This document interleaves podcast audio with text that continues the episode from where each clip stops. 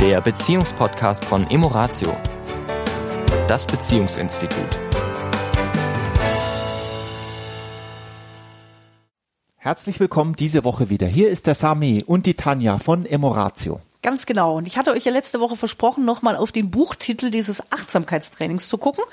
Genau, das Achtsamkeitstraining 20 Minuten täglich, die ihr Leben verändern von Mark Williams und Danny Penman. Ich glaube, ich habe Danny Williams gesagt letztes Mal. Ah. Ja, also wenn ihr das eingibt, dann ist das zu finden. Ist so ein, ja, wie so ein Mandala, so ein bisschen orange, rot, türkis.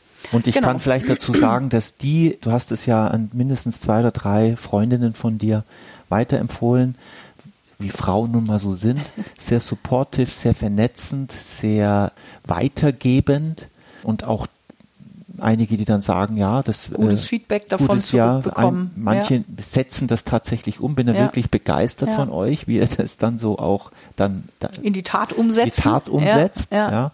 Und was ich so gehört habe, hat es bei der einen oder anderen wirklich zu, ja, zu Wirkungen sehr, geführt. Zu guten Wirkungen geführt, ja. Ja.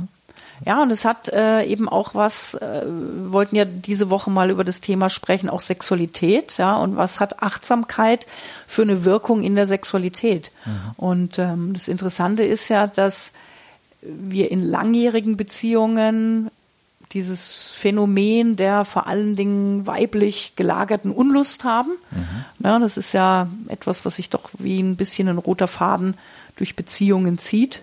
Und ähm, dass das viel mit Achtsamkeit zu tun hat oder beziehungsweise mit Nicht-Achtsamkeit. Ja.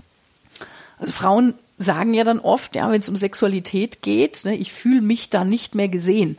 Ich habe nicht das Gefühl, dass mein Partner wirklich bei mir ist, sondern ich diene als Mittel zum Zweck. Der möchte jetzt halt gerne Sex, der hat jetzt Lust, möchte diese Lust loswerden und klar braucht er in der Regel dazu möchte natürlich diese, auch anders, aber möchte diese Lust erleben. Genau, und zwar mit einer Partnerin und nicht nur mit sich alleine. Ja. So. Und die Frau sagt, pff, ich spüre nichts mehr. Ne? Also pff, Lust ist total weg und ich fühle mich nicht mehr als der Mensch, ja, mit dem der andere jetzt Sexualität haben möchte, sondern eben als Erfüllungsgehilfe. Und das bedingt sozusagen, um diesen, um diesen Kreislauf wieder zu unterbrechen, bedingt es einer Achtsamkeit auf beiden Seiten. Ja. Also ich kann immer von der weiblichen Seite sprechen.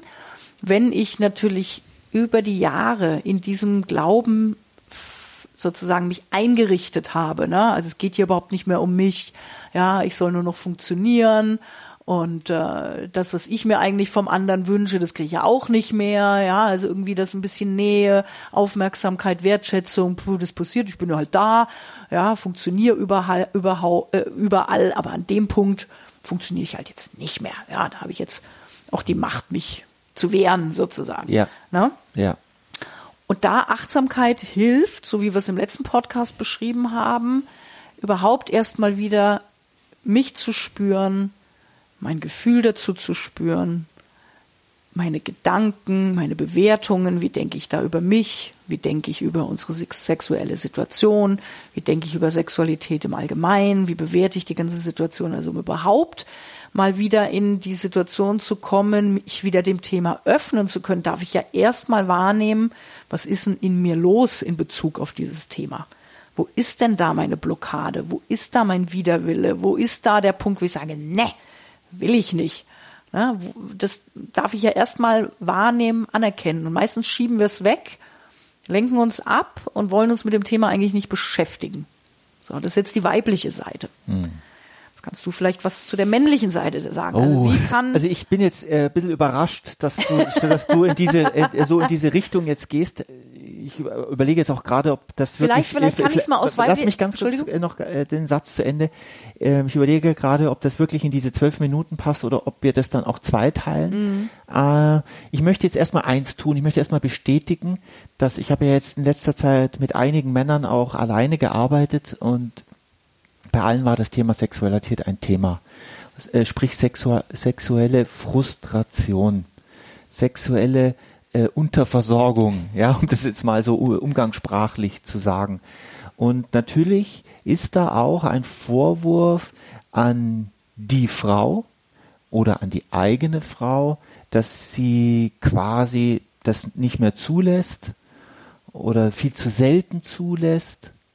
Und wenn sie es zulässt mit so einem, naja, dann habe ich mal wieder mal Ruhe. Genau, also Ja. eher so ein, ja, genau.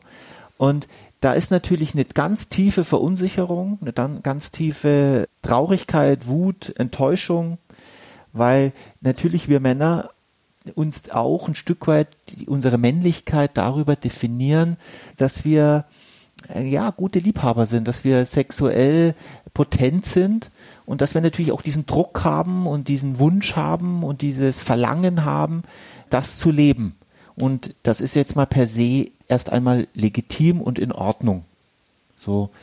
Und ja, wenn, wenn ein Mann, der mit einer Frau zusammenlebt und, sag ich mal, 10, 15 Jahre schon zusammen ist, darf einen Prozess mit seiner Frau machen, einen Weg gehen, der für die meisten Männer da draußen, nicht alle, aber für die aller, allermeisten, weit über 90 Prozent, völlig neu ist.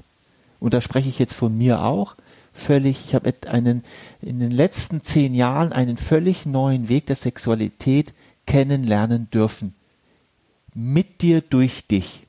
Durch dich, mit dir. Sonst würden wir heute diesen klassischen männlichen Sex leben. Den würden wir jetzt allerdings nicht mehr leben, weil er irgendwann nach spätestens 10, 15 Jahren ist es durch. Nämlich, ich nenne jetzt mal, das ist die eine Seite, also diese männliche Sexualität, das ist die, die wir alle kennen, ja. Ein Vorspiel, ein ganz zärtliches, schönes Vor Vorspiel, alles ist wunderbar. Dann kommt der Akt mit Stellungen, mit der heißen Phase, mit dem Orgasmus und dann noch ein schönes Nachspiel. So. Und das, wenn wir das ein paar Wochen, Monate, Jahre, Jahrzehnte machen, ist es irgendwann mit den Verletzungen des Alltags, die noch dazukommen, werden wir die Frau nicht mehr erreichen. Wir erreichen einfach die Frau. Und es hat eben, Darf ich noch einen Mhm. Satz sagen? Und dann haben wir eigentlich nur noch drei Möglichkeiten. Kopf in Sand. Ist halt so. Damit muss ich leben. Einmal im Jahr reicht oder zweimal oder dreimal. Das andere ist sozusagen der Kampf und dann feststellen, das ist nicht mehr die richtige Partnerin. Ich suche mir eine andere. Weil da ist es dann am Anfang auf jeden Fall mal wieder, da sind natürlich alles wieder neu und am Anfang finden sich zwei Paare und da funktioniert das wieder. Mit der Fußnote, je älter wir werden, desto schneller ebbt das auch ab.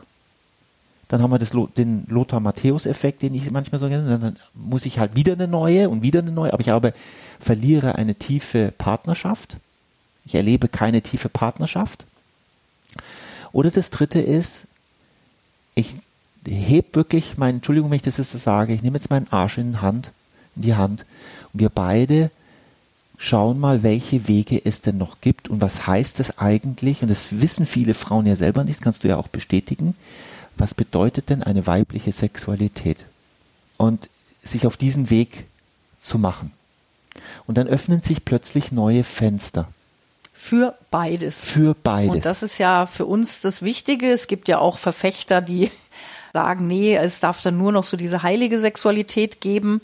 Ja, ja, können Menschen machen. Wir sind ja alle frei. Mhm. Ja, Äh, ich glaube, die, das Wichtige ist eben diese, ja, diese Ausgewogenheit. Und es geht aber bei der Sexualität eben darum, wie, und ich weiß jetzt nicht, wie unsere Zeit fortgeschritten ist, ob wir vielleicht sogar einen zweiten Podcast dazu machen, Mhm. ja, wie diese andere Art von Sexualität aussehen kann und was, was sozusagen die Qualitäten darin sind. Ich meine, wir haben es Ja. in alten Podcasts, es ist ja nichts Neues, auch bei uns im Ratio ist es ja nicht so, dass das irgendetwas Neues wäre. Ja, und ich glaube, es sind trotzdem neue Aspekte dazugekommen, auch aufgrund von Selbsterfahrung, kann ich wirklich an der Stelle sagen.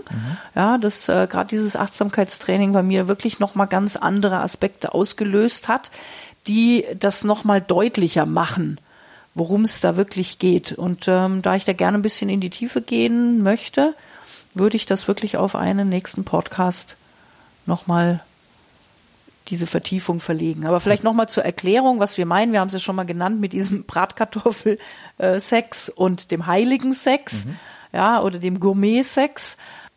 Bratkartoffeln sind wirklich eine Kunst, gute Bratkartoffeln zu Und machen. ich möchte eins dazu noch sagen, weil nicht, dass es so klingt, als wären die. Wäre das eine schlechter? Äh, nee, und vor allem, dass die Männer quasi die Bratkartoffel sind und die Frau ist das Gourmet. Das klingt auch schon wieder, da ist so eine Wertung. eine Wertung drin. es Also- sollen nur Bilder sein. Ja, ne? Also ja. es gibt nichts Leckereres als richtig gut gemacht Bratkartoffeln. Ja.